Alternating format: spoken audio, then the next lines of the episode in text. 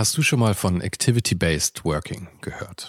In einer sich ständig weiterentwickelnden Arbeitswelt bietet dieses Konzept nämlich eine flexible und auch effiziente Antwort auf die modernen Anforderungen an Arbeitsplatzgestaltung und Zusammenarbeit.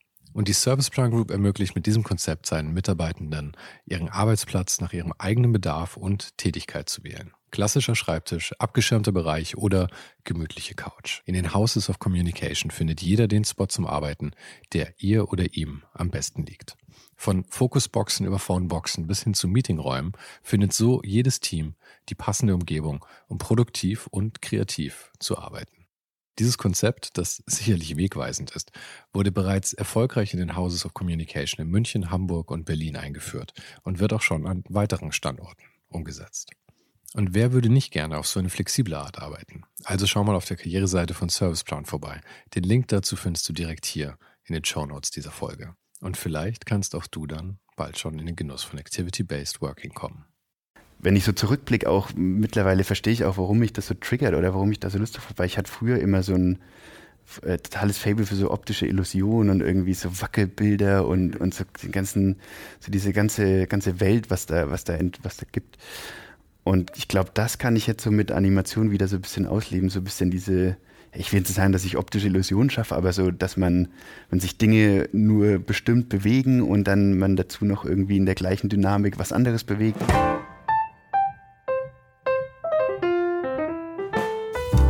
Ich weiß gar nicht, wie lieb das meinem heutigen Gast ist, aber ich denke, es ist schon okay zu verraten, dass er etwas nervös war vor unserem Gespräch.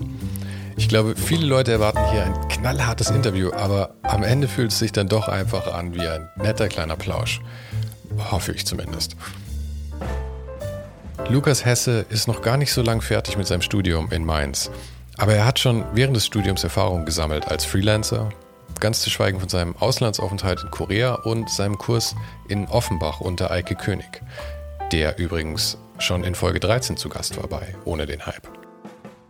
Lukas vermischt einige Disziplinen zu seinem ganz eigenen Ding.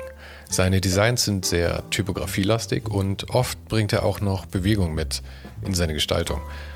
Genau diese Mischung war es, was mich auf ihn aufmerksam werden ließ und so ging es auch schon einigen bekannten Marken, mit denen er mittlerweile schon zusammengearbeitet hat. Außerdem bringt er gemeinsam mit seiner Freundin Sophia auch noch das Magazin Ruhm und Ego raus. Die beiden arbeiten gerade an der zweiten Ausgabe und mir scheint es, das Magazin bietet Lukas genau die Art von Plattform, die er am liebsten hat. So eine Art experimenteller Spielplatz. Und ich wollte mich noch ganz kurz bedanken. Ich besuchte Lukas ja in Hamburg und da er auch erst seit kurzem dort lebt, waren wir zuerst eine Weile auf der Suche nach einer geeigneten Location für unser Treffen bis dann Celine und Nikolai uns netterweise ihr Studio Assad in Wilhelmsburg zur Verfügung gestellt haben. Also vielen Dank nochmal dafür an die beiden. Und wenn ich schon bei Danksagungen bin, vielen Dank auch nochmal an die neuen Patreon-Supporter. Ihr könnt den Podcast jetzt nämlich auch unterstützen und Interviews wie diese damit möglich machen. Aber ein paar Euro schon zeigt ihr so euren Support und bekommt auch noch Zugang zu einigem Bonusmaterial. Schaut doch einfach mal auf patreon.com slash ohne den Hype. Aber den Link dazu findest du auch noch mal in den Show Notes. Und falls du den Podcast noch nicht abonniert hast, ist jetzt der beste Zeitpunkt dafür. Aber jetzt erstmal viel Spaß mit Lukas Hesse. Ähm, genau, das Ganze ist kein Verhör. Es ist kein, du kannst Themen anschneiden, du kannst sagen, es interessiert mich nicht, du kannst sagen, was ist das für eine blöde Frage? du kannst machen, was du willst. Okay. Ähm, und du hast ja gerade schon gesagt, dass das, äh, du hättest nicht, nicht gedacht, dass ein bisschen auf Instagram posten irgendwann dazu führt, dass man dann hier so in so eine Interviewsituation sitzt. Ja, voll. Das fühlt aber, total absurd an. aber ich glaube ja, dadurch, dass du es selbstständig machst, ähm, gehört das halt einfach mit dazu. Man muss halt auch so ein bisschen, bisschen Showbiz dann machen. Ich versuche das immer so, so privat wie möglich zu halten, fast alles, Aha. und das irgendwie auf die Arbeit zu reduzieren. Äh, und da mich da so ein bisschen, meine Person da ein bisschen dahinter zu verstecken. Aber ich merke auch gerade, dass, glaube ich, ähm, an der Zeit ist, das ein bisschen aufzu, aufzubrechen und auch mal ja. darüber hinaus irgendwie ja. nach außen zu gehen. Und du hast ja auch bei, ähm, unter anderem bei Eike König gelernt. Ein bisschen, ja. Ein bisschen. Ein bisschen. Aber du kennst den auch. Ja. Und ähm, ich meine, Eike ist ja das beste Beispiel dafür. Ich meine, der präsentiert sich ja auch gut und weiß halt auch, dass das auch mit dazugehört, dass man, ich meine, genauso wie, wie Fotografen oder alles andere, man muss ja auch so eine gewisse, ja, ist kein Personenkult, aber ich meine, die Leute finden halt nicht mhm. nur deine Arbeit gut, sondern du bist halt auch Künstler letzten Endes. Mhm. Ja, ich weiß nicht, wie sehr ich mich da in so einen Personenkult irgendwie heben will, weil ich eigentlich das genau das irgendwie versucht habe zu vermeiden. Aber ich kenne es natürlich von mir selbst, wenn man andere mhm. beobachtet, sobald da ein Gesicht da ist und ein bisschen, bisschen Einsicht ins Privatleben, das triggert natürlich einen viel mehr und man ist da viel mehr dabei, sowas zu beobachten, bekommt die Arbeit nochmal einen anderen, ganz anderen Stellenwert, weil man einfach die Person dahinter auch kennt. Doch auf jeden Fall. Finden, siehst ähm, du dich selber irgendwie auch als Künstler oder, oder ist das, siehst du die grafische Arbeit als was ganz anderes? Ich finde, das hat ja schon einen künstlerischen Aspekt, sehr, verschwimmt ja sehr irgendwie ja. die Grenze. Boah, interessante Frage, habe ich eigentlich ehrlich gesagt noch nie, noch nie drüber nachgedacht. Ich glaube, ich hatte einfach eine lange Zeit ein, ein, noch ein sehr altes Bild von dem Künstler im Kopf, der halt eigentlich nur ähm, quasi an der Leinwand malt und dann ist er deswegen ein Künstler. Ähm, aber ja, ich weiß nicht, ich glaube, ich sehe mich selbst dann nicht so. Ich mache halt einfach die freien Sachen, die ich mache, ist halt einfach aus, aus Spaß und mhm. ähm, dadurch, dass ich quasi diese Selbstständigkeit neben, hab, nebenbei habe, äh, mit der ich Geld verdiene, kann ich den, also ist der andere, der ganze Rest ist der irgendwie Spaß. Also ich bin ja kein, kein Künstler, der jetzt seine Arbeiten irgendwie verkauft, also, sondern ich mache es irgendwie. Aber letztendlich tust du es ja auch. Ich meine, ob das jetzt in Kundenaufträgen ist oder äh, bei Ausschreibungen oder irgendwelchen Contests oder sowas. Mhm. Das ist ja eigentlich eine sehr ähnliche Situation. Ich habe irgendwann mal eine Doku gesehen über, ich glaube. da nie so drüber nachgedacht. Ja. Aber ich finde, da sind, sind schon sehen, wahnsinnig viele Parallelen. Und ja. ich habe, ich glaube, es war mal eine Doku über Boys. Und da ging es auch darum, warum der überhaupt so erfolgreich geworden ist. Oder auch mhm. und so. Ja. Und das war alles so eine Gang damals, die alle von einem, äh, einem Sammler oder ich weiß nicht, was es war, das können andere Leute jetzt rausfinden dann. Aber ähm, äh, der die halt alle hochgepusht hat. Du musst halt auch an die richtigen Leute mhm. rankommen dann letzten Endes. Ja. Doch, das auf jeden Fall, ja. Ja, und über Instagram ist, glaube ich, auch, da ist halt einfach so eine, so eine krasse Community und Netzwerk da, wo man sich irgendwie gegenseitig mhm. so ein mhm. bisschen auch pusht und langsam so Leute kennenlernt und, und darüber dann halt auch sich vernetzen kann. Das ist jetzt für mich mehr wichtiger als dieses, ich muss mich so krass nach außen präsentieren. Mhm. So, also ich sehe da eher so den, den Netzwerkgedanken, dass man zu Leuten plötzlich kommt oder auch ich merke es jetzt, seitdem ich hier in Hamburg bin, dass ich irgendwie Draht zu Leuten plötzlich habe, die ich auch noch nie vorher gesehen habe mhm. und profitiere dann da eher davon oder finde das halt klasse, als jetzt diesen, dies irgendwie, dass sich da irgendein Kult um eine Person entwickelt. Ganz, ganz schwierig, das irgendwie zu, zu auszusprechen. Ich habe ich nie so, nie so gesehen. Ich sehe vor allem auch, was, was ich in den letzten Jahren festgestellt habe, Instagram eher so, zumindest für mich als, oder zumindest was anfänglich so als äh, Art Archiv in der ich so auch meine ganze eigene Entwicklung irgendwie mit anschauen kann. Weil ich es auch wahnsinnig spannend manchmal finde, so zurückzugucken und so, ach krass, so vor drei Jahren war ich so auf dem mhm. Stand und habe das gemacht und ich finde es irgendwie ganz spannend, das im Rückblick immer wieder zu sehen. Und auch, weil ich habe auch das Gefühl, so ein Stil oder so ein, oder die Arbeiten kann man erst so richtig, oder so eine, so eine Entwicklung im grafischen oder kreativen kann man irgendwie immer erst im, im Rückblick mhm. merken oder entdecken oder sehen, dass, dass man da irgendwie weitergekommen ist, weil im Moment man macht halt die Dinge, die man gerade macht, aber man sieht da nicht dieses, dieses, große Ganze. Und da hilft mir Instagram wahnsinnig viel, dass ich so gebündelt meine ganzen Sachen halt relativ schnell abrufbar mir immer angucken kann und sehen so, ach krass, da, da habe ich irgendwie die Abzweigung genommen, da fing es dann an mit Animation, da fing das an. Mhm. So, das ist irgendwie, finde ich total spannend, das zu sehen. So war es für mich äh, lang, dass es dann plötzlich so viele Leute interessiert. Oder was heißt so viele? Ist jetzt auch nicht so viel. Ähm, hätte ich auch am Anfang damit gerechnet und war nie die Intention dahinter, das zu, zu starten irgendwie. Ja, die Animationen, die sind ja, ähm, wie, wie frisch ist denn das? Wann hat das angefangen, dass du das so ernsthaft dazu genommen hast? Ich glaube so richtig, ich kann es relativ gut lokalisieren. Das war, ähm, das ging relativ genau mit dem Auslandssemester in Korea los. Mhm, wann da, war das? Das war Ende 2017. Wann war ich mit einem mit einem guten Kollegen, Freund, Studienkollegen Julian, oh scheiße, äh, mit Julian Lehmann im, im Auslandssemester. Und ähm, Genau, da fing es mit den Animationen los. Da fing auch erst mal so ein bisschen Augmented Reality äh, Plakate los, hat mich da voll, voll interessiert und hab, bin da voll eingetaucht. Und das Witzige war, es kam dadurch zustande, dass die Leute, die vorher in Korea waren, meinten immer, mach auf gar keinen Fall ähm, Typografie oder Grafikdesignkurse, da kommst du ins erste Semester. Und bei uns war das Auslandssemester zum fünften Semester irgendwie angedacht.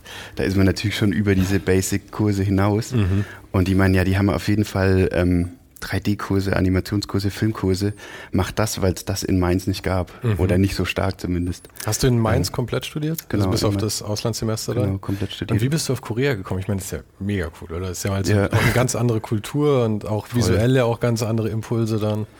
Ähm, ja, das war mehr oder weniger fast schon so eine Schnaps, Schnapsidee irgendwie. Ich wollte eigentlich ursprünglich, ähm, war immer der Plan, nach, nach in die Niederlande zu gehen. Also bin ich auch ein großer Fan von. Äh, Aber du warst ja auch in, in Rotterdam. War ich dann so? danach, ja genau, nach dem Auslandssemester. Und wollte eigentlich nach Arnheim äh, da mein Auslandssemester machen, weil ich einfach dieses, dieses typografische Handwerk noch viel mehr lernen wollte dort. Und dann war irgendwie Korea war dann eher so, ja, ey, lass doch einfach mal, ey, wenn wir es jetzt nicht nutzen, lass doch einfach mal machen und, und dahin, äh, dahin gehen. Erst habe ich dann meinen Kollegen angesteckt, dann habe ich angefangen zu zweifeln, dann hat er mich wieder angesteckt Aha. und so ein bisschen, dann haben wir uns so hoch, hoch gepusht und gesagt, ja komm, jetzt machen wir es jetzt, äh, melden wir uns da einfach an und mal gucken, was passiert und dann das ist schon das cool. so ergeben. Das ist ja schon noch ein mutiger Schritt, weil ich meine, das, das Studium ist ja eine Sache, aber auf der anderen mhm. Seite lebst du halt einfach ein halbes Jahr in einer völlig anderen ja. Kultur. Warst es du davor schon mal in Asien? Nee, es war das erste Mal für mich außerhalb. Dann gleich ein halbes Jahr ja. ins kalte vier, vier Monate, also nicht ganz ein halbes Aha. Jahr, es war war machbar. Wo warst du ähm, denn in Korea? In Seoul. Ich glaube, das ist auch das naheliegendste, dass man da mhm. nach Seoul geht, weil ich glaube, glaub, der Rest Seoul ist oder Busan ländlich. und Daegu ist, glaube ich, noch, das sind so die genau. drei großen, oder? Aber Seoul ist da mit Abstand mhm. Das Ballungszentrum in Korea, eigentlich in Südkorea. Ja, doch, war auf jeden Fall eine große Überwindung. Ich hatte zu der Zeit oder eigentlich, glaube ich, immer noch sehr starke Flugangst. Das war zum ersten Mal ja? auch ähm, uh, das ist ein, langer Flug. ein Langstreckenflug auch zum ersten Mal und es war eine echt eine Riesenüberwindung. Ich war kurz vorher, das alles wieder abzublasen. Ähm, hätte ich seinen Julian nicht dabei gehabt, der mich da so ein bisschen mitpusht, dann glaube ich, wäre ich auch nicht gegangen mhm. oder hätte den, den Schritt nie gewagt. Und letztendlich war ich super froh, weil ich da zwar weniger ähm, dann, glaube ich, so dieses typografische Handwerk zwar gelernt habe, aber halt unglaublich viel menschlich und, ja. und zur Lebenserfahrung da gemacht habe. Das war total bereichernd, da äh, gewesen zu sein. Also kann ich auch jedem nur empfehlen, ähm, sowas im Studium so eine Chance zu nutzen, da mhm. so wegzugehen und mal sowas zu erleben. Das ist schon, das war hab, schon eine gute Zeit auf jeden Fall, ja, hat Spaß gemacht. Ich habe ja nie studiert. Aber ich stelle mir das auch immer so, ich bin sehr autodidaktisch veranlagt, glaube ich. Mhm. Das, oder sagen wir es eher andersrum, es ist sehr schwer, mir was beizubringen. ähm, und ich stelle mir so ein Studium eigentlich eh immer vor, dass diese, dieses ganze Handwerkliche kann man sich ja eigentlich selber beibringen. Mhm. Ja. Ich meine, gerade heutzutage gibt es genügend Tutorials und weiß der Teufel was, dass man wirklich sehr fundiert sehr gut Sachen Auf lernen kann. Fall, ja. Aber gerade so eben dieses, dass man mit anderen Leuten zusammenarbeitet, die halt auch einem dann, dann Input geben und sowas, das stelle ich mir irgendwie als das Bereichernde vor. Mhm, auf jeden Studium. Fall. Das war auch für mich so das äh, das der Grund äh, im, im, Studium, was mir da am meisten gebracht hat oder was mir am meisten Spaß gemacht hat. Ich habe mir eigentlich auch alles selbst immer beigebracht. Ich habe mhm. nie darauf gewartet, bis mir ein, äh, irgendjemand was, was äh, ausbreitet oder Wissen darlegt, sondern auch alles, was mich interessiert hat, immer selbst beigebracht. Und ich hatte mit, ähm, ich hatte vor dem Studium auch eine Ausbildung als Mediengestalter gemacht und habe da so quasi so dieses Grobhandwerk, so die Adobe-Programme mhm. einfach konnte ich da schon. Deswegen hatte ich äh, auch nie die Hochschule jetzt als äh, äh, ähm, ja, dieses Handwerk vermitteln gesehen, sondern für mich war das viel wichtiger, die Denkweise der Professoren oder auch wie andere Leute denken und diesen ganzen, die halt eher so diese Kreativschule so da, da mhm. gesehen, weil das Handwerk war für mich schon, da hatte ich irgendwie schon drei Jahre Erfahrung drin und da ging es dann echt nur noch drum, oder hab, das war halt das, was ich mir da rausgezogen habe, die, die Sichtweise und so von den Professoren zu lernen, wie die denken, wie man Projekte angeht, wie man, was ist irgendwie so ein Seriencharakter und so den ganzen Kram mhm. halt.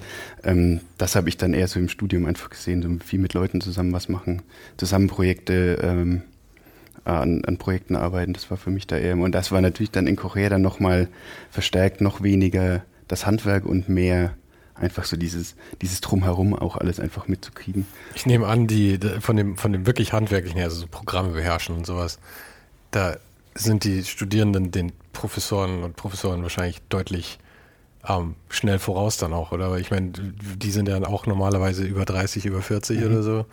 Und da ist man ja auch nicht mehr so am, ich meine, ich sehe es selber, da ist man einfach nicht mehr so am Puls der ja. Zeit dann irgendwie, was so Neuerungen ja. angeht. Boah, das weiß ich gar nicht. Ich habe da nie so drauf geachtet, wie so wie jetzt so die anderen zu, zu dem Handwerk und den Professoren mhm. stehen, weil das war für mich nie so ein, halt ich musste dann, oder ich habe da nie drauf geachtet, weil ich, weil ich eben die, die Programme schon kannte. Für mich, ich, ich dachte auch zu Beginn, das ist normal, wenn man ein Studium startet, dass man InDesign kann oder kennt. Und ich war dann da auch überrascht, äh, wie, wie lange andere Leute gebraucht haben, mhm. um in den ersten Semestern erstmal mit dem Programm warm zu werden. Aber da hast Was, du dich einen riesen Vorteil dann, wenn du es schon drauf Ich glaube, es war definitiv so ein Vorteil, weil man auch viel fokussierter an den Sachen arbeiten konnte, ohne jetzt äh, diese ganzen Funktionen irgendwie ja. rauszukriegen. Weil dieses Lernen ist ja viel Learning by Doing und du musst halt irgendwie die Sachen machen. Und wenn dich dann die Technik noch Fall, zurückhält, ja. mhm. dann kannst du ja gar nicht so schnell entwickeln. Schon, das habe ich auch bei vielen ähm, gemerkt, dass es, dass viele richtig krasse Ideen hatten, die ich teilweise dadurch, dass ich einfach diese Mediengestalter und sehr klassische Werbeausbildung hatte, ähm, die gar nicht hatte, da gar keinen Zugang zu hatte, weil für mich war Grafikdesign Flyer machen und ein Logo machen. So. Das mhm. war zumindest mein Anfangsbild. Und dann konnte man mit im Studio mit Leuten zusammen, die halt einen ganz viel größeren und weiteren Begriff von, von Grafik oder von Design generell hatten. Und ähm, fand ich halt total spannend, das zu sehen und zu hören, wie, wie die wie die an Projekte reingehen, aber dann halt gleichzeitig zu sehen, so in der Umsetzung in den Programmen, ähm, mu muss man halt auch einfach, dieses Handwerk muss man, glaube ich, oder sollte man einfach auch drauf haben und, mhm. und, und lernen und irgendwo, da kommt man, glaube ich, nicht dran vorbei. So eine, so eine Mischung aus beiden, irgendwie eine, die guten Ideen haben und die aber dann auch technisch ja, umsetzen ja. zu können. Ja, nachdem ich ja erst vor ein paar Monaten mit Eike gesprochen hatte in Berlin, ähm, wie, wie war es denn so bei Eike zu lernen? Weil ich nehme an, da ging es wahrscheinlich auch mhm. weniger um, um jetzt Programme oder ja. so und mehr um halt Schon. Ideen entwickeln, oder? Ich habe so direkt bei ihm gar nicht ähm, gelernt. Also ich war damals in, also ich war in Mainz, habe da die Hochschule gemacht und waren da mit, mit zwei, drei Freunden, ähm, sind wir dann nach Offenbach für ein Gastsemester. Also wir haben uns da irgendwie so mehr oder weniger ähm, selbst eingeladen, dass wir so dürfen wir mal. Ich habe es von alle, zwei, drei anderen gehört, die das gemacht haben. Ähm, und dann haben wir gesagt, ja komm, lass das auch probieren und da irgendwie versucht, da in die Hochschule dann mal für den, für den einen Kurs reinzukommen. Mhm. Und da war es auch so, also wir hatten, das war ein ganz anderer Kosmos in Offenbach an der HFG. Ähm, und wir waren da halt da und haben einfach geguckt, was passiert. Letztendlich hat man auch alles selbst gemacht, aber man hat natürlich hier und da dann im Gespräch dann mal was mitbekommen, aber das war jetzt auch keine klassische, ähm, also man sitzt da stundenlang, weil dafür waren wir auch einfach nur Gast, Gasthörer oder Gaststudenten. Ja. Der hat sich natürlich mehr oder da liegt der Fokus auf den Leuten, die da studieren und nicht auf, auf, auf uns, die, die von außen da dazukommen. Aber war natürlich auch ähnlich wie ähm, Korea für mich auch wieder eine wahnsinnige Bereicherung, mal in was anderes reinzugucken, mal eine, eine ganz andere, ähm, ganz andere Schema da kennenzulernen oder wie die arbeiten, wie die Leute sind, auch wieder ganz andere und super tolle Leute da kennengelernt. Ähm, dass auch dann die, die Arbeit letztendlich gar nicht so im, im Vordergrund stand, sondern einfach diese Erlebnisse, die man mhm. da, da gemacht hat. Ist dann auch zum Glück in dem schönen Projekt noch gemündet, die ich mit einer, mit einer Freundin zusammen gemacht habe, ähm, dass man da dann auch noch den, den Mehrwert quasi hatte. Dann auch in der kleinen Ausstellung bei uns gemündet, äh, was auch irgendwie super spannend war, so eine kleine Ausstellung zu organisieren für ein Projekt. Ähm, aber für mich stand da auch wieder dieses Zusammentreffen mit den Leuten und dieses ganze Erlebnis im Vordergrund, das zu machen. Ja, dieses ganze so Ausstellungen machen und so finde ich auch immer faszinierend, weil das, das ist, glaube ich, was, was mir halt eigentlich fehlt, dadurch, dass ich nie studiert habe. Mhm. Dass man da ja schon viel reinrutscht dann einfach und so die, die, die, den ganzen Apparat auch mal mhm. kennenlernt. Wenn ich jetzt eine Ausstellung organisieren sollte, ich würde irgendwie im Raum anhauen und würde dann irgendwie schauen, ob ich da mein eigenes Zeug reinhänge, ja. aber das wäre auch schon alles, was ich wüsste irgendwie. Aber mir geht es da nicht anders. Also ich habe da auch kein äh, größeres Wissen darüber. Also ist jetzt auch nicht so, dass wir, dass wir das passiert, oder ich kann ja immer nur von mir reden, ähm, dass ich das da so extrem gelernt habe. Wir haben es halt auch einfach mal gemacht, so eine Ausstellung. Also ich, es war jetzt nicht, dass das Tagesordnungspunkt Nummer eins war, ähm, wie stelle ich aus. Vielleicht gibt es Kurse, die da mehr den Fokus drauf legen und ich habe die nie gewählt, aber das war auch also eher die Ausnahme, dass mhm. ich dann da eine Ausstellung mal äh, auf eigene Beine gestellt habe und, und daraus gemacht habe. Ja. Aber sag mal kurz, wann, seit wann bist du mit dem Studium fertig? Letzten Jahres Anfang 2020 im Januar habe ich Bachelor gemacht. Das war ein Bachelor. Machst du noch einen Master oder machst nee, du aktuell gerade nicht. Nee, ich bin komplett ähm, selbstständig tätig, Vollzeit. Ähm, Master schwirrt so als Idee mal rum, aber aktuell will ich mich eher da auf meine Selbstständigkeit konzentrieren und da gucken, das alles läuft. Ich habe es mir irgendwie mal so überlegt, dass man in ein paar Jahren, wenn man mal eine, ein größeres Projekt oder irgendwie eine bestimmte Idee hat, die man mal umsetzen will, dass man dann nochmal auf so einen Master zurückgreift. Und ich hätte auf jeden Fall Lust, nochmal einen Master zu machen, aber mhm. aktuell ist mir die Selbstständigkeit irgendwie. Du musst mir das immer erklären, weil dieses ganze äh, Prinzip Bachelor, Master, abgesehen davon, dass äh, ich eben nicht studiert habe, ist das ja sowieso ein relativ neues Konstrukt. Mhm. Ich meine, neu wahrscheinlich ist es 10, 15 Jahre oder so jetzt, oder? Dass das das eingeführt wurde statt dem Diplomarbeiten mhm. und so. Und ähm, mir scheint es ja so, dass der, der, der, Bachelor ist eigentlich das Ende von der Sache und das, äh, den Master noch zu machen, ist dann mehr so die Kür, oder? Boah, ich bin da auch gar nicht so. Lernt man so noch drin. während diesem Master oder ist es eigentlich nur eine Arbeit, die du machst und abgibst? Dann? Ich, ich glaube, man macht da, der Master ist nochmal, glaube ich, viel selbst, also viel selbst organisierter. Man macht halt das, was man, oder man, man ist viel mehr, glaube ich, auf sich allein gestellt. Aber glaube ich, hängt auch von Uni zu Uni an. Dadurch, dass ich selber noch nicht gemacht habe, kann ich da, glaube ich, mhm. auch wenig zu sagen. Gibt Leute, die natürlich da irgendwie dann die krassesten Sprünge nochmal machen, gibt Leute, die dann irgendwie kaum was dazu lernen. Also ist, glaube ich, auch immer Typsache. Aber ich glaube, bei dir, wenn du sagst, ja, bestes Beispiel ist eigentlich gar nichts von dem, nötig. Wenn man nur die genügend Disziplin hat, kann man sich alles. Also ja gut, aber wer weiß, was ich noch alles mitgenommen hätte oder gelernt hätte. Ich meine, es sind halt unterschiedliche Wege und das ja. führt halt natürlich dann zu, einem, zu einem anderen Ziel ja. immer letzten Endes. Aber im Grafikbereich oder Kreativbereich, glaube ich, ist es nicht zwingend notwendig, dass man nee, das weder Bachelor noch Master oder beides oder Diplom oder sonst was man, wenn man irgendwie auch Lust auf eigene Projekte hat, kann man auch sich alles selbst so, so anlernen. Ja. Also deswegen weiß ich, weiß ich ehrlich gesagt auch nicht, was, ob der Master gut wäre, den zu machen oder nicht. Ich hätte auf jeden Fall nochmal Lust. Ich habe die Studienzeit echt genossen, also mir mhm. hat es total Spaß gemacht. Ähm, deswegen ist, bin ich nicht abgeneigt, da irgendwann nochmal einen Master nachzuschießen. Und ähm, wie, wie, lief das denn dann mit, mit, den, mit den eigenen Projekten und mit den Kundenaufträgen? Die haben sich ja schon parallel zu dem Studium entwickelt genau. dann, oder? Das ja. heißt, weißt, weißt du noch, was dein erster bezahlter Job war? Boah, das weiß ich tatsächlich gar nicht mehr. Das war. Oder wann nee. so die Zeit war, wo die ersten Sachen kamen? Also ich habe definitiv im zuerst das zweites, drittes Semester meine Selbstständigkeit angemeldet. Mhm. Und ähm, auch weil, weil äh, andere Leute da auch schon irgendwie Erfahrung hatten und ich so, okay, cool, ich will das irgendwie, ich probiere das jetzt auch. Ähm, wenn man die Möglichkeit hat, dann äh, probiere ich das, bevor ich mir einen normalen oder einen anderen Studentenjob suche, dann probiere ich es darüber und dann ging das so schleichend, ähm, ging das so langsam los. Es war natürlich alles aus meiner jetzigen Sicht alles überhaupt nicht vorzeigbar. Man findet davon auch überhaupt nichts, glaube ich, im Internet von den Sachen, die ich zu der Zeit gemacht habe. Ähm, als Aufträge, aber ja, ich glaube, das ist auch ganz normal, dass man sich da so, so rein entwickelt ja, und dann äh, da so anfängt.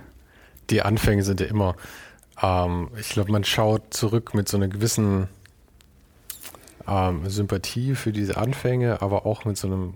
Mit so einem leichten Schaudern irgendwie, dass man das nicht mehr unbedingt assoziiert habe mit sich selber. Aber witzig ist ja schon, dass man häufig eben auch zumindest Elemente sieht, die man mhm. dann später immer noch drin hat ja. und die man im besten Fall irgendwie sein Leben lang mitproduziert. Ja, da weiß ich nicht, bei meinen allerersten Sachen war dadurch, dass ich wirklich aus dieser Werbeschiene oder diese klassische Werbeausbildung gemacht habe als Mediengestalter, waren die halt schon sehr weit entfernt von dem, was ich heute mache. Ähm, das musste sich schon da musste ich mich schon irgendwie so hinentwickeln, dass ich auch Aufträge bekomme, die meinem eigenen Geschmack und Stil mhm. entsprechen. Das war, das war da wirklich weit entfernt. Das waren einfach Angewandte, auch mal so eine klassische Website gestaltet von, keine Ahnung, so das, da war, da waren, glaube ich, konnte ich wenig von dem mitnehmen, zu dem, was ich jetzt mache, glaube Aber heißt es, du hast die, die Projekte tatsächlich auch aktiv gestaltet, also den Weg dahin, dass du Sachen ähm, speziell gesucht hast und vielleicht auch andere Sachen abgelehnt hast, die nicht so passen? Nö, abgelehnt habe ich selten was, wo ich gesagt habe, nee, möchte ich, also taugt mir jetzt nicht. Ich habe irgendwie schon versucht, alles mitzunehmen, was mhm. irgendwie ging.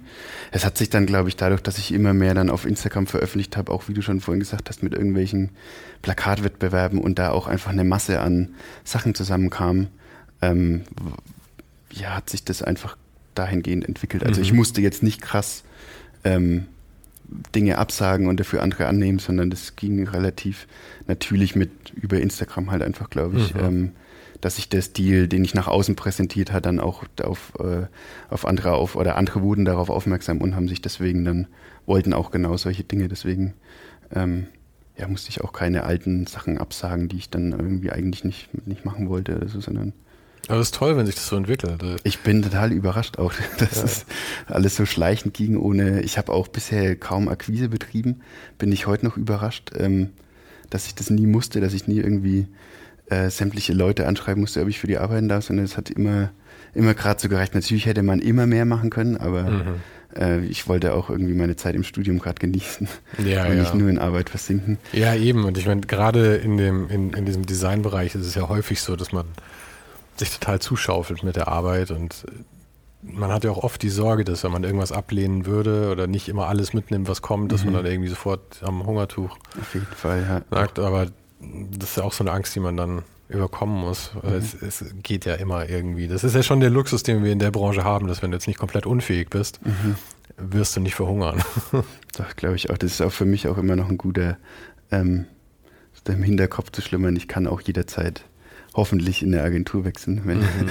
und muss nicht alles und irgendwie mir den, meine ganze Woche vollpacken mit Projekten. Aber wäre das was, was tatsächlich noch, noch mal eine Möglichkeit wäre, noch mal in eine Agentur zu gehen oder möchtest du eigentlich jetzt? Ja, also wenn es klappt, würde ich selbstständig bleiben wollen. Also würde schon also glaub, Vollzeit. Es, es klappt, Vollzeit wenn man, wenn man, wenn man einigermaßen dahinter ist, glaube ich, gibt es keinen, der daran scheitert. Aber ist natürlich gut für die, gut für die, äh, für die, für die Nerven, wenn man sagt, ich ja. muss nicht alles und ich muss mir nicht äh, 20 Jobs auf einmal in der Woche knallen, ja, damit Falsche. ich überloben, äh, überleben muss, sondern es gibt so einen Plan B, der man, den, auf den man zurückgreifen könnte, ähm, wenn alles schief geht. So, das, mhm. das beruhigt mich manchmal. Ich sage so, okay, du musst jetzt, geh da ein bisschen entspannter ran, es, es wird schon alles und dann, dann überfordert das alles nicht so. Mhm. Man weiß, man könnte ja auch aus dieser Selbstständigkeit wieder raus und sagen, ich mache ich mach einfach einen normalen Agenturjob. So. Oder was heißt normal, ich mache einen Agenturjob. Aber es ist toll, dass du das so, äh, ich will jetzt auch nicht klingen wie der Opa, der hier mit dem, mit dem jungen Kerl redet. Ich meine, so weit liegen wir auch nicht auseinander. Aber, aber es ist toll, dass du das irgendwie so früh schon irgendwie so, äh, so auch verstanden hast. Mhm. Weil wenn ich so bei mir überlege, ich habe hm, ich habe am Anfang viel so für, für Partys und Gastro und sowas gearbeitet. Das war halt fun und du konntest irgendwie deinen eigenen Shit machen. Das mhm. war ja auch super.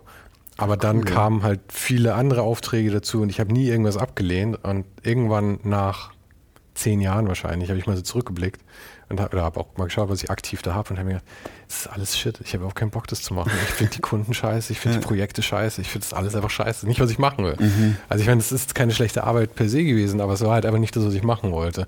Und dann also bei mir hat es zehn Jahre gedauert, aktives Arbeiten, bis ich irgendwann gesagt habe, okay, cut hier jetzt. Ich ja, das, auf was ich Lust habe. So ja, also ich meine, so krass natürlich ja. auch nicht, aber dann habe ich eben das, ich habe einmal in meinem Leben Akquise betrieben. Und das war da, dass ich dann halt einfach mhm. mal aktiv zehn E-Mails rausgeschrieben habe oder so. Und daraus haben sich dann alle Aufträge entwickelt, die ja, danach irgendwie kamen. Das ist ja auch das immer. ich vielleicht doch auch mal probieren. Ja, das ist auch cool. Das ist wirklich ja. super, wenn man, wenn man wenn man die Sorge darüber mal irgendwie aufgibt, dass, äh, dass, dass man vielleicht auch mal eine Ablehnung kriegt oder so, dass halt mhm. jemand nicht antwortet, weil ich meine, wenn du Cold Call E-Mails rausschickst, ist natürlich klar, dass deine Quote verheerend ist. Mhm. Aber ich habe, glaube ich, zehn E-Mails rausgeschickt. Das ist echt eine gute Quote. Daraus haben drei Leute oder so dann irgendwie geantwortet und daraus haben sich dann gleich mal aktiv zwei Aufträge entwickelt und darüber kommt ja dann immer was. Du musst mhm. nur einmal diese Saat setzen irgendwie. Ja, voll. Und das halt in der richtigen Richtung. Doch, das ist aber doch auch schön zu hören, dass es dann auch, ja, auch funktioniert. Ja. ja. es hat mich auch total beruhigt ja. irgendwie. Das hat mir auch dann irgendwie die Sorge so Ich stelle mir Akquise einfach immer so, ich glaube, da habe ich auch noch ein relativ altes Bild im Kopf von Akquise, das so, so, ja, dass man den anderen so nerven muss dafür, so kann ich, kann ich bitte machen für mhm. euch irgendwas. So, das liegt mir noch ein bisschen fern, aber ja, am Ende muss man es wahrscheinlich auch einfach mal probieren und dann ja. mal gucken, was dabei rumkommt. Ja, ich habe es damals so gemacht, dass ich vor allem Agenturen angeschrieben habe. Mhm. Agenturen, die ich gut fand abgeschrieben, ähm, weil ich halt Webdesign hauptsächlich gemacht mhm. habe und bei den Agenturen ist es ja meistens so, dass sie nicht die eigenen, äh, dass die keine eigenen Programmierer oder Webdesigner haben. Und ähm, äh, dadurch war es halt irgendwie, war die Richtung halt auch vorgegeben. Das war dann ganz praktisch. Mhm. Kann ich mir vorstellen, ja. Ist auch echt. Habe ich den Faden verloren. Ja, aber wenn ich, also wenn ich einen Tipp habe, dann ist es, glaube ich, das, such dir such dir Sachen, die schon in die Richtung laufen, die du gern magst und mhm. versuch da dann einfach ein bisschen nachzubohren oder cool. reinzubohren. Das hat, hat bei mir ganz gut funktioniert damals. Ähm, aber du hast ja, du bist ja auch ziemlich äh, proaktiv, würde ich sagen. Hier liegt zum Beispiel ähm, noch ein Magazin rum, das du auch machst. Genau. Ruhm ja. und Ego, für die, die jetzt nicht Video schauen, sondern ja. Podcast hören. Äh, erzähl mal ein bisschen was davon. Das ist, ist das die erste Ausgabe? Genau, das ist die erste. Ähm, wir arbeiten gerade an der zweiten. Das Magazin mache ich mit Sophia weiter zusammen, auch meine Partnerin. Da, darf ich parallel ähm, Ja, gerne ähm, hat den äh, Untertitel Einfach machen Magazin und ich glaube, genauso ist dieses Magazin auch entstanden.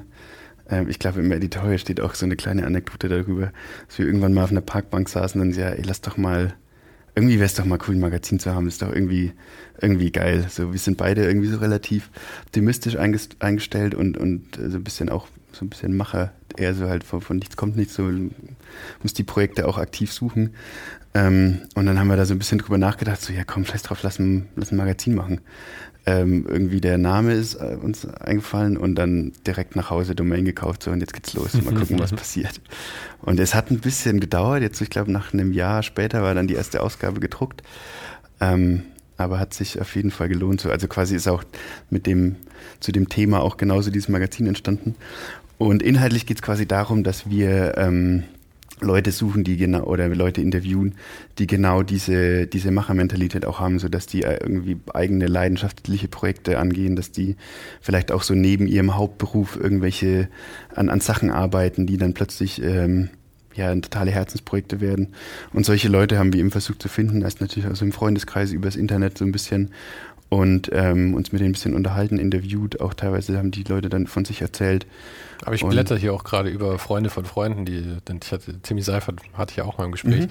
Und das ist ja schon auch eher eine, eine, eine größere Nummer genau. in der genau. Richtung dann. Also hat, ja uns, hat, uns, mega gefreut, dass die auch mitgemacht haben, weil mhm. ich, ich möchte nicht wissen, wie viele Anfragen die für Interviews bekommen und dass die dann so quasi so ein aus dem Nichts kommendes Magazin, äh, dass sie sich dafür Zeit nehmen, fand ich auch, auch schön, dass auch solche Größenordnungen, dass die dann da mit, mit vertreten waren. Aber ich finde es auch super und ich sehe auch keinen Grund, warum man das nicht machen sollte, mhm. weil ich meine, das ist ja gerade sowas hier, solche, solche Magazine, das ist ja so diese Grassroots-Sache irgendwie. Ich meine, damit mh, mm, erreicht man ja auch irgendwie die Leute, die halt äh, jetzt in den nächsten 10, 20 Jahren irgendwie diese ganze Szene formen werden. Also mhm. Leute wie du halt letzten mhm. Endes. Hi, sorry für die kurze Störung, aber irgendwie muss man seine Rechnung ja bezahlen. Aber statt Werbung an dieser Stelle erzähle ich dir nur ganz kurz von meiner Patreon-Page. Dort kannst du den Podcast schon ab ein paar Euro unterstützen und dafür sorgen, dass ich diese Gespräche auch weiterhin machen kann. Diese Interviews bringen mich momentan in alle Ecken Deutschlands und auch Österreich und die Schweiz stehen schon für die Zukunft auf der Liste. Und um diese Reisen zu finanzieren, brauche ich deine Hilfe. Ohne den Hype ist eine One-Man-Show und alle Kosten kommen bisher noch aus meiner Tasche, abgesehen von ein paar sehr netten Menschen, die jetzt schon auf Patreon supporten. Und deshalb bin ich für jede Hilfe dankbar. Auf patreon.com slash ohne den Hype kannst du den Podcast unterstützen und bekommst dafür auch noch Bonusmaterial, Behind the Scenes und exklusive Previews auf die kommenden Interviews. Den Link findest du natürlich auch in den Show Notes. Jetzt aber erstmal wieder zurück zum Podcast. Doch, ist auf jeden Fall eine schöne Sache. Wir sind auch nicht nur im, im, im gestalterischen Kontext, also sind auch aus komplett anderen Branchen ähm, oder Bereichen ähm, Leute mit dabei. Aber ja, es ist natürlich trotzdem irgendwie schön, immer diese Geschichten zu hören. Man, man liest die Artikel durch und ist eigentlich Feuer und Flamme. Man will aufstehen, direkt was, direkt loslegen mhm. und an seinem eigenen Herzensprojekt arbeiten. Ja, ja. Doch, ein großes Highlight war dann, als wir letztes Jahr auf der Indicon waren in Hamburg. Das ist eine Independent äh, Buchmesse hier in, im, im Oberhafen in Hamburg. Ähm, war natürlich wahnsinniges Highlight, auch mal in so eine Szene einzutauchen oder diese, in diese ganze Verlagswelt einzutauchen. Ich bin eh mal ein großer Fan von, ähm, sich so ein bisschen durch die Hintertür in so Welten rein zu, mhm. reinzuschleichen. So, ich will, also wenn man gerade zu so diesen Kosmos ähm, Verlagswelt, äh, anstatt dass ich als Besucher auf diese Messe gehe, okay, lass mal gucken, wie kann man dann als Aussteller da rein? Und dann kriegt man halt auch noch viel mehr hinter den Kulissen mit. Ähm, und fand es halt ein wahnsinniges Highlight für uns, dass wir da so, so frisch, die Magazine kamen frisch aus der Druckerei und wir standen plötzlich da und haben die so ein bisschen beworben oder haben die da ähm, präsentiert. Das war für uns echt ein riesen, ähm, ja, ein Riesenschritt schon mal, dass dann, man, man hat auf einmal gemerkt, diese, aus dieser Idee wurde echt ein handfestes Projekt. Fand ich, fand ich eine coole Sache. Ja, was für eine Auflage habt ihr dafür gemacht? Oh, wir hatten am Anfang gerade mal 50 Stück gedruckt. Aha. Das ist alles, ähm, alles eigenfinanziert. Mal gucken, dass ja, wir da ihr, ihr seid ja auch hart drauf, absolut keine Werbung drin. Also auf jeden Fall, das war uns auch, auch wichtig, dass mhm. da dass keine, keine Werbung mit drin ist. Und für mich ist es gerade, ähm, auch ein riesengroßes, genau deswegen auch ein riesengroßes ähm, Spielfeld, sich da auszuprobieren. Ähm, gestalterisch halt auch, dass man da einfach komplett frei und wild ähm, äh, Layouts basteln kann, mhm. die, die, die nach, nur nach den eigenen Vorstellungen funktionieren und nicht nach, äh, was machen die Zahlen, kann ich das überhaupt verkaufen, sondern einfach, wir machen das, weil, weil wir das irgendwie lieben und nicht, weil wir damit groß Geld verdienen wollen. Ähm, und das gibt uns eben diese Freiheit, da ohne Werbepartner, ohne sonst irgendwas ähm, das zu stemmen, dass wir einfach so die komplette Freiheit darüber haben. Mhm. Auch gerade so was dann auch, wenn wir da den Bogen wieder zur Animation bekommen, für mich ist es auch eine Riesenspielwiese, um so Animationen auszuprobieren. Ähm, auch immer, wenn wir so auf Instagram irgendwas posten, ist, alle, das ist eigentlich völlig übertrieben, da so viel Zeit reinzustecken, so in, in so eine eine Animation für, für das eigene Magazin. Aber es macht mir einfach unglaublich viel Spaß, da ähm, Dinge dann auszuprobieren, ohne halt man hat ja quasi einen Kontext für das Magazin, aber ohne sich jetzt was mhm. aus den Fingern saugen zu müssen oder ohne Aufträge kann man da einfach am, am Fließband ähm, Sachen produzieren und das macht mir halt total viel Spaß. Man muss auf keine, also das ist natürlich in eine Art Stilrichtung mit drin, haben wir, glaube ich, gerade, dass wir auch viel schwarz-weiß und typografisch sind. Aber ansonsten, glaube ich, sieht da alles, kann, kann da jeder Post irgendwie anders aussehen. Und das ist für mich halt wahnsinnig befreiend, da einfach einfach draus, halt wie, wie der Titel des Magazins einfach machen, also einfach drauf loslegen und, und äh, Animationen basteln, Grafiken basteln. Äh, das ist irgendwie für mich äh, echt ein schönes Projekt. Aber da kommt man Oder ja uns, wieder ja. zu dem, zu, dem, äh, zu dem Punkt zurück, dass man so als Designer halt letzten Endes auch äh, Künstler sein kann. Also ich, ich, will das jetzt auch nicht zu sehr darauf legen, weil ich hatte mal mit, äh, mit, mit, Stefan Bogner gesprochen, der macht das Curves Magazin und ist auch äh, Grafikdesigner und Industriedesigner, glaube ich, gelernter. Und so und äh, der hat es ganz anders gesehen. Der sagt eigentlich, du bist Dienstleister, ja. Mhm. Und ich meine, du machst für den Kunden halt letzten Endes, was er will.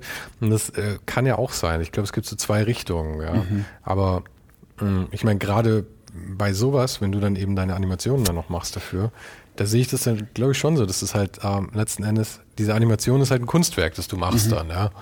Und deswegen. Krass, ja, kann man, kann man so sehen. Ja, nie das, so drüber nachgedacht. Und deswegen gibt es ja. ja. auch irgendwie kein Limit, wie viel Energie oder Zeit du da reinstecken mhm. solltest oder kannst oder so, sonst ist halt ähm, mehr was, was von innen rauskommt mhm. dann.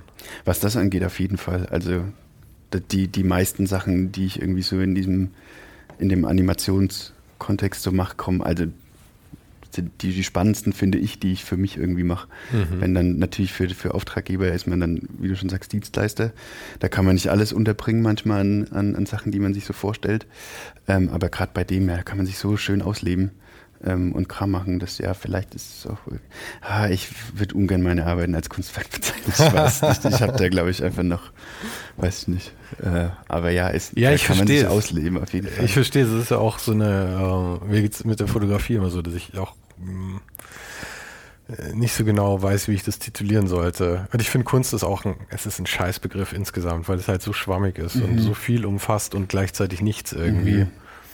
Ähm, ich, ich glaube, das, äh, das Schöne an, an dem Begriff Kunst ist eher, dass ich sagen würde, es ist halt was, was von dir rauskommt und was mhm. du halt irgendwie machst. Und Wenn man es so definiert, dann bestimmt ja, dann ist es, kann ja. man das da in, in den unter in dem Begriff dann sehen, ja. Aber dann lass doch mal von der Kunst weggehen und lass doch mal sagen über, über den Dienstleisteraspekt. Ja. Ähm, mit, äh, mit was für Kunden arbeitest du denn so zusammen dann? Ähm, ja, auch total unterschiedlich. Ich kann da noch, noch nicht so wirklich das Muster erkennen, weil es ja auch wirklich seit einem Jahr erst Vollzeit ähm, mhm.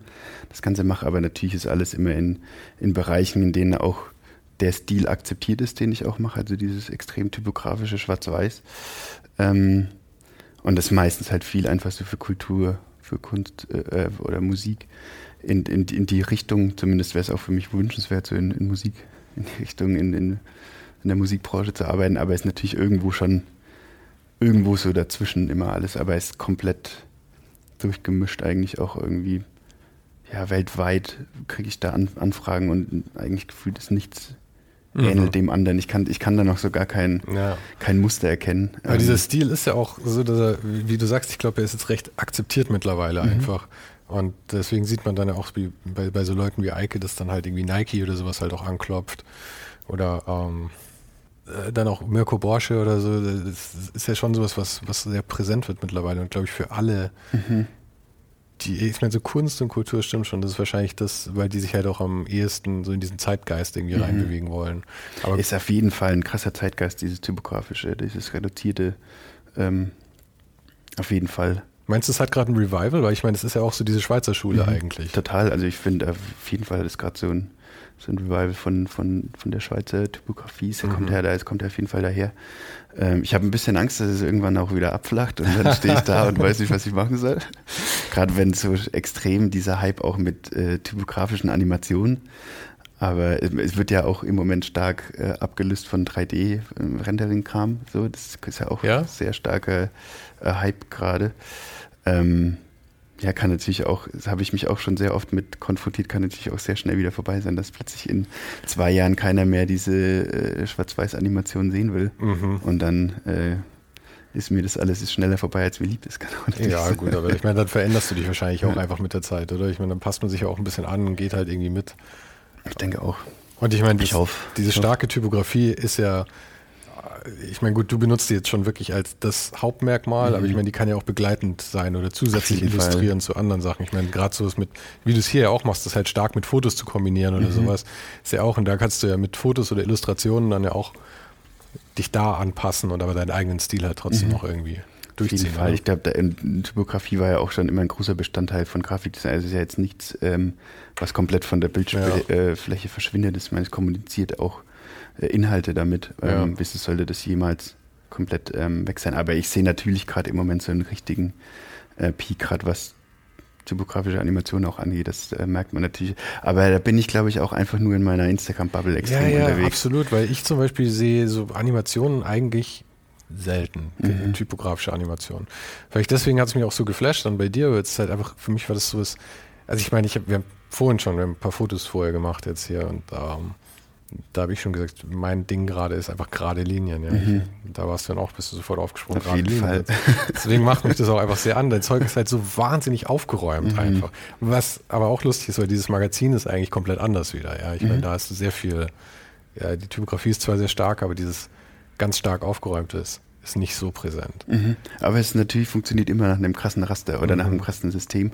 Äh, ich hatte mal... Ähm, wo war das denn? Ich glaube, für das Interview mit der Page, ähm, die hatte mal gemeint, da habe ich auch noch nie drüber nachgedacht. Ja, euer Magazin ist quasi ex experimentell in einer gewissen Weise, aber dafür sehr lesbar. Mhm. Also ist sie ganz anderes auch gewohnt, dass, äh, dass Magazine auch mal, wenn sie wilder werden, dass man sie kaum mehr lesen kann, dass es irgendwie mit Text. Und da habe ich auch zum ersten Mal gemerkt, so ja, stimmt, da steht da schon, die, die Textblöcke stehen da schon extrem im Fokus und dadurch äh, hat man schon auch dieses diese, diese Rasterhaftigkeit ist dann schon auch mit drin. Ja. Ich weiß, es ist ein bisschen mit diesen großen Zahlen auch ein bisschen durchgewürfelt, ähm, was da immer wieder bricht. Ähm, aber natürlich ja ist da auch, äh, sieht man diese, diese äh, krassen Raster und, und, Systeme dahinter. Aber die Lesbarkeit ist ja schon noch wichtig, weil ich, ich weiß jetzt nicht, was euer Plan so ist, aber hier steht Ruhm und Ego 1 drauf. Das heißt, ich nehme an, ihr Plan 2, 3, 4 oder Auf was auch Fall, immer. Ja.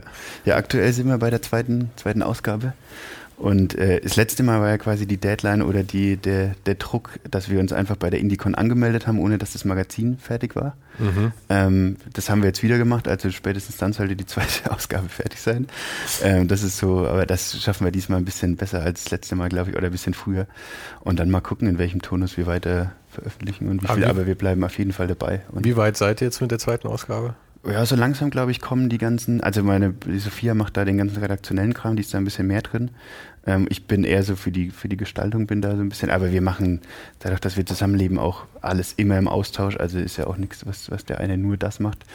Ähm, aber ich glaube, gerade kommen so die ganzen ähm, Interviews rein und wir sind quasi dabei, die, den, das Inhaltliche abzuschließen, dass es dann in die Gestaltung gehen kann. Wie viele Interviews hattet ihr in der ersten Ausgabe oder wie viel plant ihr so pro, pro Ausgabe? Boah, das, also da, boah, ich weiß, müsste jetzt auch reingucken, es sind so neun, acht, neun, mhm.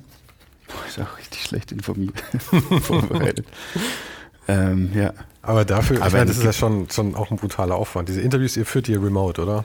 Es ist immer unterschiedlich. Manche ähm, schreiben Text über sich, manche kriegen Fragen von uns geschickt, manche werden ähm, per Telefon quasi interviewt. Das ist immer so ein bisschen. Wir, wir haben dadurch, dass wir, dass, dass wir das nebenbei machen, wir haben da überhaupt kein Schema F. Und mhm. ehrlich gesagt bin ich oder ich glaube, wir beide auch froh, dass wir keins haben, dass wir halt einfach mhm. machen können, wie wir wollen. So, wir haben so einen groben Plan, so eine grobe Vision und dann äh, gucken wir halt mal auch feste Zahl von Interviews ist auch nicht. Wir gucken halt, was wir kriegen, wer hat Bock.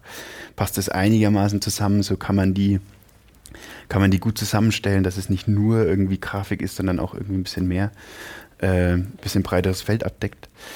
Aber ansonsten gibt es da eigentlich keine, kein Regelwerk, das wir haben, nach dem wir arbeiten oder so. Wir haben auch da noch in diesem ganzen, wir sehen auch das Magazin so als Haupt, als Haupt, äh, also als Kern von, von diesem ganzen Hum und Ego, aber sehen das mittlerweile auch viel weiter als ähm, ja für uns halt als Riesenspielplatz um auszuprobieren. Sophia arbeitet gerade an dem Podcast, der hoffentlich bald ah. auch kommt. Kein Interview-Podcast, keine Angst. Gott sei Dank. Wehe euch. genau, dann, wenn man mal wieder dafür oder auch könnte auch jetzt digital funktionieren, auch Workshop äh, wollen wir irgendwie ein bisschen mitmachen und das ist halt auch alles irgendwie auch viel, viel weiter gefasst als jetzt nur ein Magazin. Aktuell arbeiten wir auch gerade an so, an so kleinen Objekten. Wir sind dabei, ähm, Objekte zu veredeln, transformieren, wie auch immer ähm, dass wir uns alte Objekte nehmen, die, wir, die man nicht mehr schön findet oder die man nicht mehr mag oder irgendwo auf dem Dachboden äh, verstaut. Und ähm, die fangen wir gerade an irgendwie zu, zu bearbeiten, meistens typografisch besprüht oder mhm. bekleben. Ähm, das finde ich auch irgendwie total spannend. Das funktioniert in diesem Kosmos irgendwie auch ganz gut. Es tut mir wirklich leid, das sagen zu müssen, aber ähm, ihr habt ein Kunstprojekt da. Es tut mir leid. das ist okay, das ist schön zu hören, ja. Kam, kam, ja, vielleicht, wahrscheinlich ist es dann, ist es ist in dem Rahmen so, ja. Und ihr hattet davon 50 äh, zu Anfang gedruckt, wurden da noch mehr gedruckt? Oder wir sind jetzt am, jetzt am überlegen. Wir haben auch, wir haben dann äh, lang, lang mit gerungen, weil wir es auch irgendwie schön finden, eine Ausgabe und dann wird die einmal gedruckt und wenn die weg ist, ist die weg und dann gibt es die auch nicht mehr, finde ich irgendwie auch einen schönen, weil was wir ab, absolut nicht wollten, dass wir da 500 drucken und dann stehen 450 davon in der Ecke mhm. und werden nie, äh, ist halt auch irgendwo ein einen Müllaspekt an, dass man irgendwie so Ja. extrem viel Kram druckt und dann keiner liest es, deswegen auch nur so klein. Und aber wir haben jetzt im Nachhinein so viel Interesse davon oder äh, gab so viel Interesse an dem Magazin und dass wir eigentlich jetzt schon wieder auch eine Liste haben an Leuten, die Lust hätten, dieses Magazin zu kaufen und sind jetzt am überlegen, ja, sollen wir vielleicht doch nachdrucken und mal gucken. Ach ja, ich, Und aber spätestens dann die zweite Ausgabe kommt dann Ja. vielleicht ein bisschen mehr mal gucken. aber ich finde es auch eigentlich immer ganz schön, wenn man dann, also äh, eigentlich finde ich es auch irgendwie schade, dass man sagt, man macht sich die ganze Arbeit und dann ist es halt limitiert auf vor allem diese ersten Ausgaben, wo da halt natürlich auch noch die Reichweite irgendwie geringer ist und Mhm. so. Das ist halt eigentlich schade, wenn das dann, dann, das dann so hinten runterfällt. Und warum sollte man nicht Fall. so ein, so ein Backkatalog haben irgendwie von, von Sachen, die man halt noch Schon auf jeden Fall. Deswegen glaube ich, werden wir es. äh, Ich fand es auch irgendwie so eine, so eine schön romantische Vorstellung zu haben, so wenn die ausverkauft ist, die ausverkauft, dann gibt es sie nicht mehr. Das irgendwie, finde ich, auch eine, ich weiß nicht, man muss halt dadurch, dass wir einfach nicht finanziell getrieben sind bei dem Projekt, ist es auch irgendwie, finde ich, eine schöne Sache, wenn man sich das leisten kann und zu sagen, Mhm. ich will, ich will da nicht mehr verkaufen, als gedruckt wurde. So, das- Ja. Aber was heißt verkaufen? Die werden natürlich nicht verkauft, sondern Spendenbasis geben wir die raus. Und also soll das auch bei der nächsten Ausgabe so laufen, dass die auf Spendenbasis rausgehen? Ja? Ja, wir sind dabei, das alles dann irgendwie in der nächsten Zeit ein bisschen besser aufzustellen mit vielleicht einer GWR-Gründen und dem ganzen Kram, dass es ein bisschen mehr läuft. Oder dieser ganze rechtliche Teil abgedeckt ist. Aber jetzt müssen wir mal gucken, wie wir es dann, dass wir uns da irgendwie. Okay. Ich hatte neulich die, äh, die Ehre, dass ich selber interviewt wurde, was eine interessante Experience war, auf der anderen Seite Mhm. zu stehen. Aber das war auch mit einem neuen Magazin, das jetzt gerade erst äh, rauskommt, das äh, Schwarz-Magazin. Die kommen jetzt im Mai, glaube ich, die erste Ausgabe raus. Das war total interessant, weil äh, der, der, der Herr, mit dem ich da gesprochen hatte, von dem mir leider gerade der Name entfällt, aber das passiert mir immer. aber ich hoffe, er nimmt es mir nicht übel, äh, äh, meinte auch, dass sie äh, ziemliches Glück hat, oder dass es nicht schwer war, Werbeanzeigen zu finden. Und dass, dass da schon viele aufspringen. Und ich, ich meine, ich finde es schon schön, ein Magazin ohne Werbung zu haben. Und ich will das absolut nicht ausreden. Aber auf der anderen Seite, wenn man es äh, tatsächlich einfach schafft, irgendwie ein paar Werbekunden reinzukommen, die vielleicht auch nicht komplett gegen den Ethos irgendwie sprechen. Ich wollte es gerade sagen, wenn die in den Kosmos reinpassen, was Mhm. wir, für was wir stehen mit dem Magazin, dann. Aber ich glaube, da bin ich im Moment, Alter, das ist mir, da ist mir diese Freiheit lieber. Ja, Oder diese Unabhängigkeit.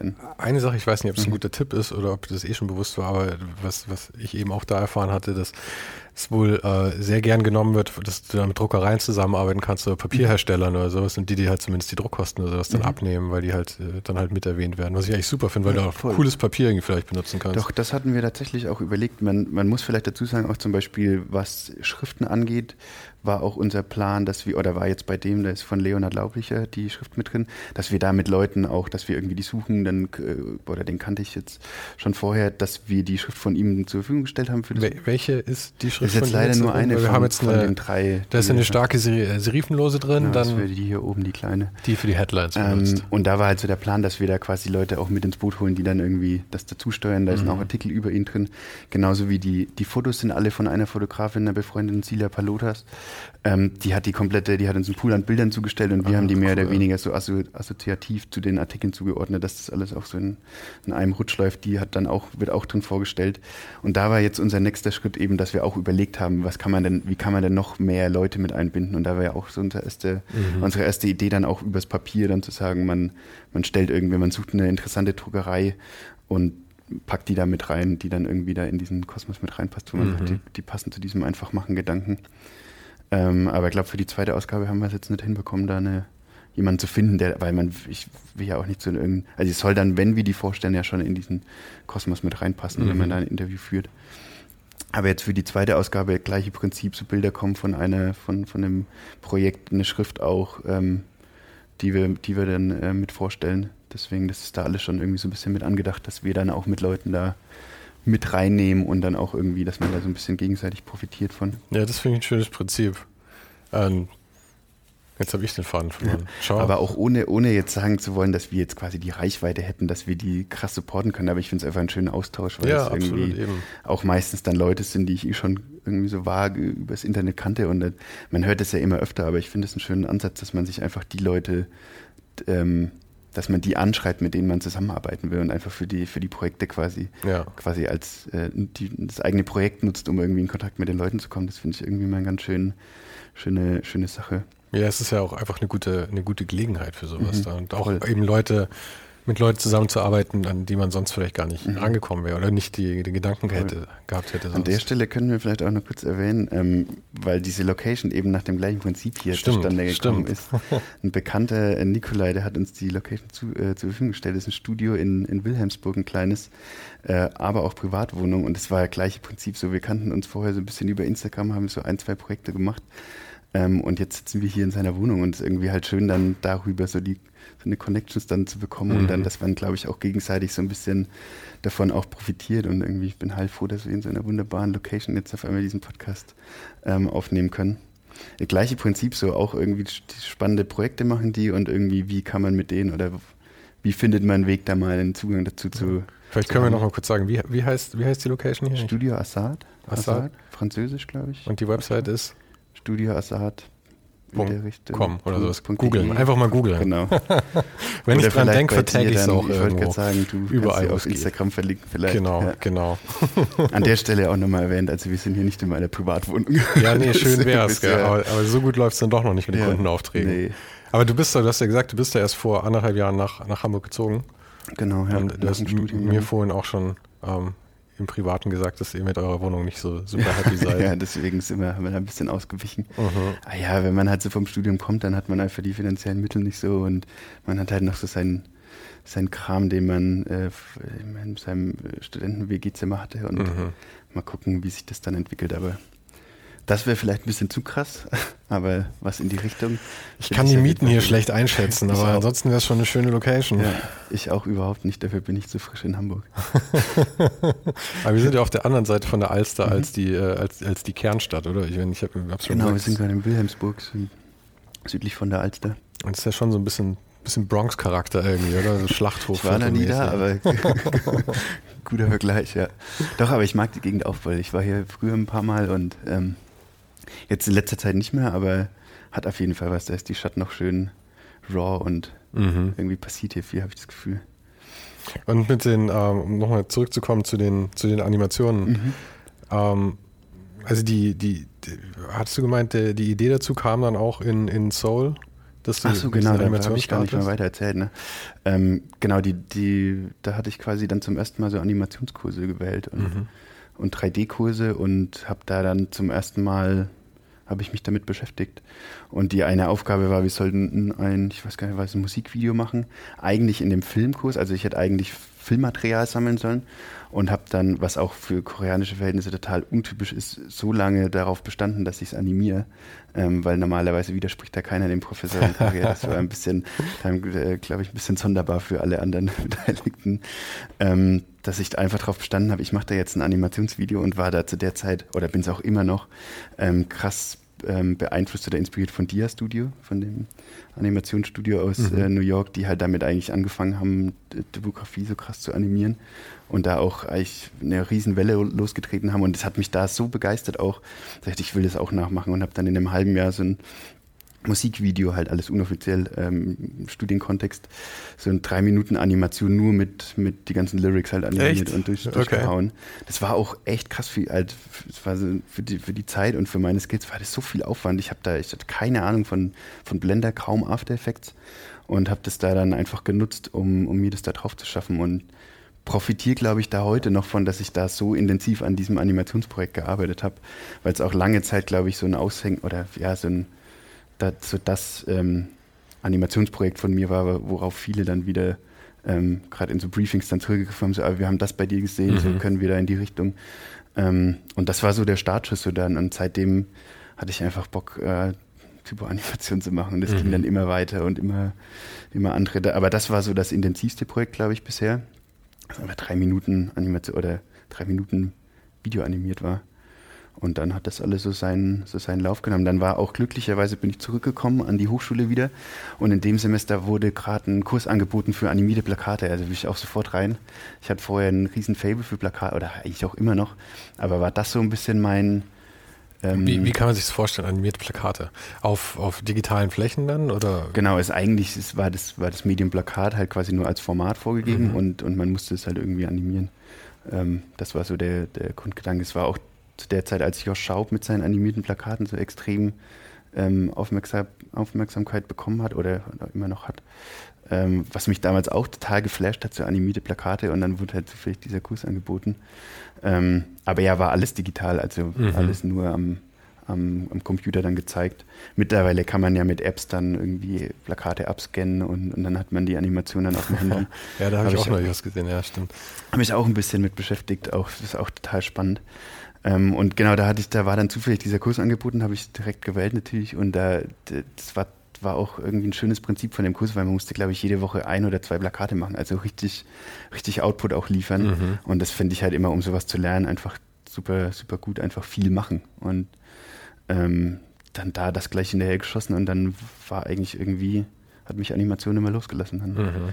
Und ich habe jetzt auch in, in, im, wenn ich so zurückblicke, auch mittlerweile verstehe ich auch, warum mich das so triggert oder warum ich da so Lust drauf habe, weil ich hatte früher immer so ein äh, totales Fable für so optische Illusionen und irgendwie so Wackelbilder und, mhm. und so den ganzen, so diese ganze, ganze Welt, was da, was da, was da gibt.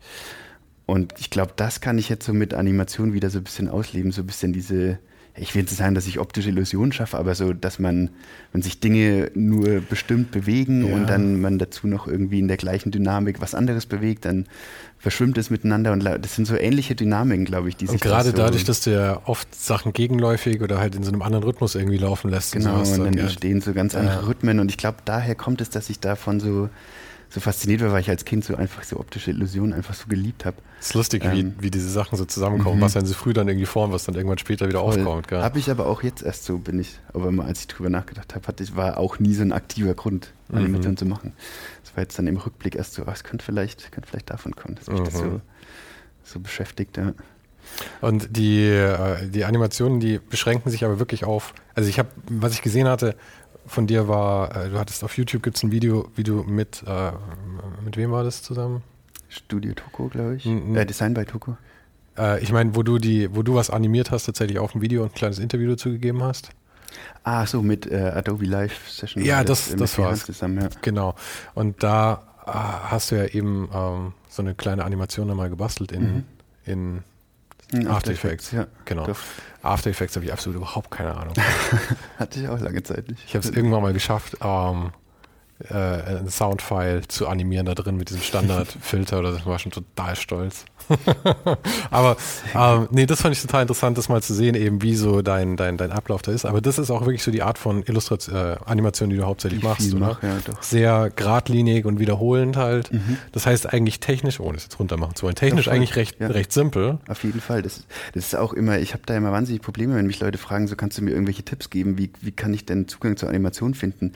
ich weiß da immer nie, was ich drauf sagen soll, weil für mich ist es wirklich sehr simpel. Mhm. Man hat irgendwie so eine, man bewegt eigentlich was von links nach rechts, von oben nach ja. unten, man dreht mal was. So, das sind, würde ich jetzt sagen, kann jeder in After Effects nachmachen. Das ist so ein. Ich denke auch, dass du die Technik kannst du dir wahrscheinlich an einem Nachmittag irgendwie voll, beibringen. Voll. Aber es geht halt um die, um die Idee und um die Umsetzung, glaube genau. ich, einfach, die er das macht. Und auch, dass du halt ein Gefühl dafür entwickelt hast, dann wahrscheinlich mit der Zeit für diese Rhythmen halt auch, die mhm. da irgendwie funktionieren. Weil du kannst wahrscheinlich auch, wenn du es ein bisschen in einem anderen Tempo ein, eine Bahn laufen lässt, sieht es wahrscheinlich total weird aus dann, oder? Auf jeden Fall, ja. Da, das ist dann eher so, wo man so ein Gespür für kommt, aber das kann man auch, halt kann ich schlecht das kommunizieren, an was es ja. liegt. So, ich weiß nicht warum. Man, man probiert aus, macht, das sieht irgendwie, das gefällt einem. Das sind halt die Sachen, die man einfach machen muss, bis man es dann. Und genau. dann kommen wir wieder zu einfach machen. Genau. Ja. Doch, auf jeden Fall. Das zieht sich, glaube ich, sehr stark durch mein, mein Leben oder zumindest durch die Arbeitswelt, ja. dass ich einfach irgendwie immer so drauf losgelegt habe. Ähm, was ich aber immer, wo ich mich manchmal frage, warum, weil es gibt ja, es gibt ja Leute, die Motion Design studieren, die hm. kla klassische Animation studieren. Und ich komme ja eigentlich aus dem, ich habe Kommunikationsdesign studiert, was eigentlich nichts mit Motion zu tun hat. Wo ich mich das öfter gefragt habe, warum ähm, gefällt das Leuten mehr? Ich bin doch eigentlich kein Motion Designer und lang nicht ein technisch so guter Motion Designer wie Leute, die das gelernt haben. Aber ich glaube, da kommen, oder das ist jetzt so die Zeit, in dem zum ersten Mal auch so diese grafische Ebene noch mit dazukommt, weil wenn man sich die, die klassischen Motion-Arbeiten von, von sonst, die man im Studium, glaube ich, gemacht hat, die waren nie so extrem grafisch oder typografisch mhm. geprägt. So kann ich mir das zumindest erklären, weil die, das Motion Design Handwerk, das ist bei mir zumindest extrem basic fast noch. Deswegen Aber Motion Design ist ja auch genauso wie Grafikdesign. Ich meine, das ist zwar eine, ein, ein, ein Feld, Aber trotzdem sind ja, ähm, ich meine, Grafik, das, das Spektrum ist ja unendlich von kann, sehr typografisch auch, ja. bis zu sehr illustrativ oder andere Sachen, stimmt, die ja. kreativere Sachen, die mir jetzt nicht einfallen. Mhm. Und beim Motion Design ist ja dasselbe. Das stimmt ja auf jeden Fall. Du nimmst halt die Aspekte raus, die, die du brauchst. Mhm. Schon auf jeden Fall. Nee, das war halt so der Grund, weil ich mich das öfter gefragt habe, ja, warum, warum denn ich so? Es gibt zig Motion Designer und richtig talentierte Leute auf dem Markt. Warum äh, wollen denn irgendwelche Firmen genau von mir was so? Ich bin kein klassischer Motion Designer. Aber sie wollen halt das, was du die, ablieferst. Die, die grafische Ebene mit ja. dazu oder dieses grafische, was man vorher anscheinend noch nicht. Und ich habe das ja auch, wie gesagt, Dia Studio hat das ja eigentlich sehr geprägt. Ich mache da ja auch im Endeffekt nur, äh, lass mich da stark inspirieren von. Aber das, so kann ich mir das erklären, weil ähm, das Motion Design Handwerk, wie gesagt, ja, kann, glaube ich, andere viel, viel besser. Aber du bist halt auch kein, kein Motion Design. Also ich meine, das ist ja nicht das, was du machst. Du, was du machst, ist ja halt, naja, das, was du halt eben produzierst, aber das halt dann, man, man benutzt halt so Ausdrücke, um dem Ganzen irgendwie eine Schublade zu geben. Mhm. Aber diese Schubladen sind ja eigentlich in der Regel immer irgendwie unzulänglich. Das stimmt, das stimmt, ja.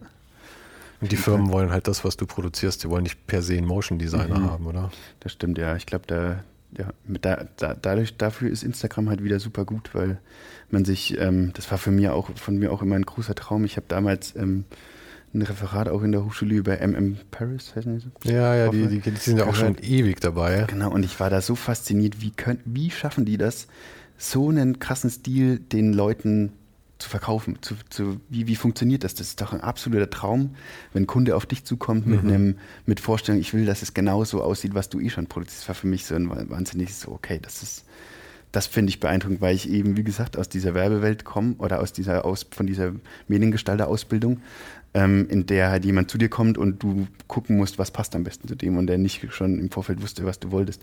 Deswegen war für mich das so ein, okay, das ist schon, das ist, glaube ich, echt ein Ding. Ähm, und dafür war Instagram halt wahnsinnig gut für mich, weil ich, weil ich da meinen Stil zeigen konnte und dann auch Leute darauf aufmerksam wurden und gesagt, okay, ich will genau das haben. Mhm. Und das fand ich halt, war für mich dann so, okay, richtig, richtig gut. Ich kann genau das machen, was die, was ich eh schon immer mache.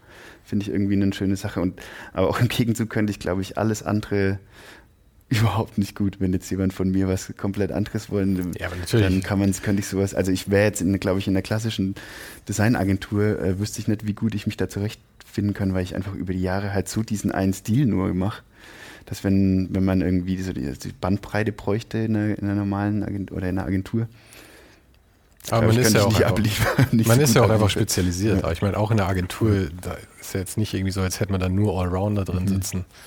Und ich glaube, da kommen wir auch ganz gut wieder zum Anfang zurück, dass, dass man halt mit in, in, diesem ganzen Spiel irgendwie, dass die Leute dann einen finden, das, das ist dann halt eben der Aspekt, wo man sich halt auch ein bisschen darstellen muss, dann mhm. auch, ob jetzt in Interviews oder auf Ausstellungen oder sonst was.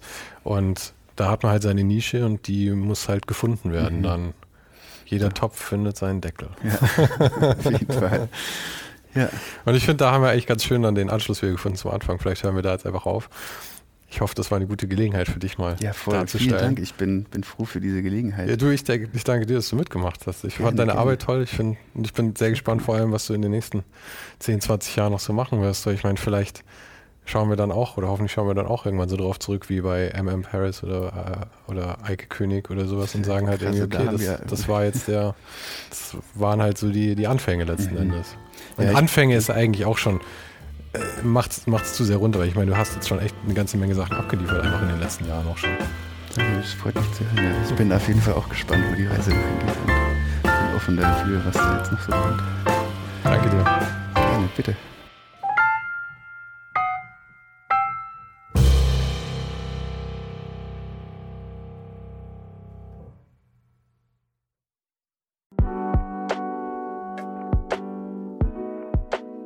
Das war's für heute. Falls du gerade eine von den älteren Folgen hörst, ist es gut möglich, dass du jetzt ein zweites Outro hörst. Lass dich aber nicht von mir verwirren. Ich bin gerade dabei, ein paar Änderungen zu machen und dafür muss ich 150 Folgen neu schneiden und nochmal uploaden. Du kannst dir wahrscheinlich vorstellen, dass das ein kleines bisschen dauert. Falls du mich und die Show supporten möchtest, gibt's dafür ein paar Möglichkeiten. Auf patreon.com slash svensaro gibt's jede Woche Bonusmaterial exklusiv nur für Supporter. Und das für nur ein paar Euro im Monat, mit denen du mir helfen kannst, ohne den Hype noch lange, lange für dich weitermachen zu können. Es hilft natürlich auch immens, wenn die Show wächst und dazu kannst du deinen Teil beitragen, indem du deinen Kollegen und Kolleginnen davon erzählst. Freunde, Familie, du weißt am besten, für wen das noch was sein könnte. Und zu guter Letzt, falls du es noch nicht gemacht hast, bewerte die Show jetzt gleich mit fünf Sternen in deiner Podcast-App. Im Newsletter gibt es übrigens jede Woche völlig kostenlos inspirierende Tipps von meinen Gästen und mir. Den kannst du auf uninhype.substack.com abonnieren. Und alle Links findest du, wie immer, direkt auch hier in der Beschreibung und natürlich auf ohnedenhype.com. Im Archiv gibt's noch eine Unmenge anderer Gespräche. Unter anderem waren schon mit dabei Stefan Sagmeister, Mirko Borsche, Paula Schör, Mike Miri, Jeremy Format, Jonas Lindström, Mathilde Mutant, Olaf Heine, Eike König, Erich Spiegermann und, und, und. Scrolle einfach mal durch. Wir sind bei über 150 Folgen, wie gesagt. Und um ehrlich zu sein, kann ich selber kaum fassen, dass ich das Glück hatte, mit so vielen inspirierenden Menschen sprechen zu dürfen. Vielen Dank an Dominik Huber und Marc Capella von Moiré. Von denen stammt nämlich die neue Hausschrift der Show und die heißt GT Pressura. GT steht übrigens für Grilly Type, über die die Schrift zu mir kam. Und auch nochmal vielen Dank an Tobias Rechsteiner fürs Vermitteln. Der größte Dank geht aber natürlich an dich fürs Einschalten, fürs Zuhören und für deinen Support. Und wir hören uns dann hoffentlich nächste Woche wieder.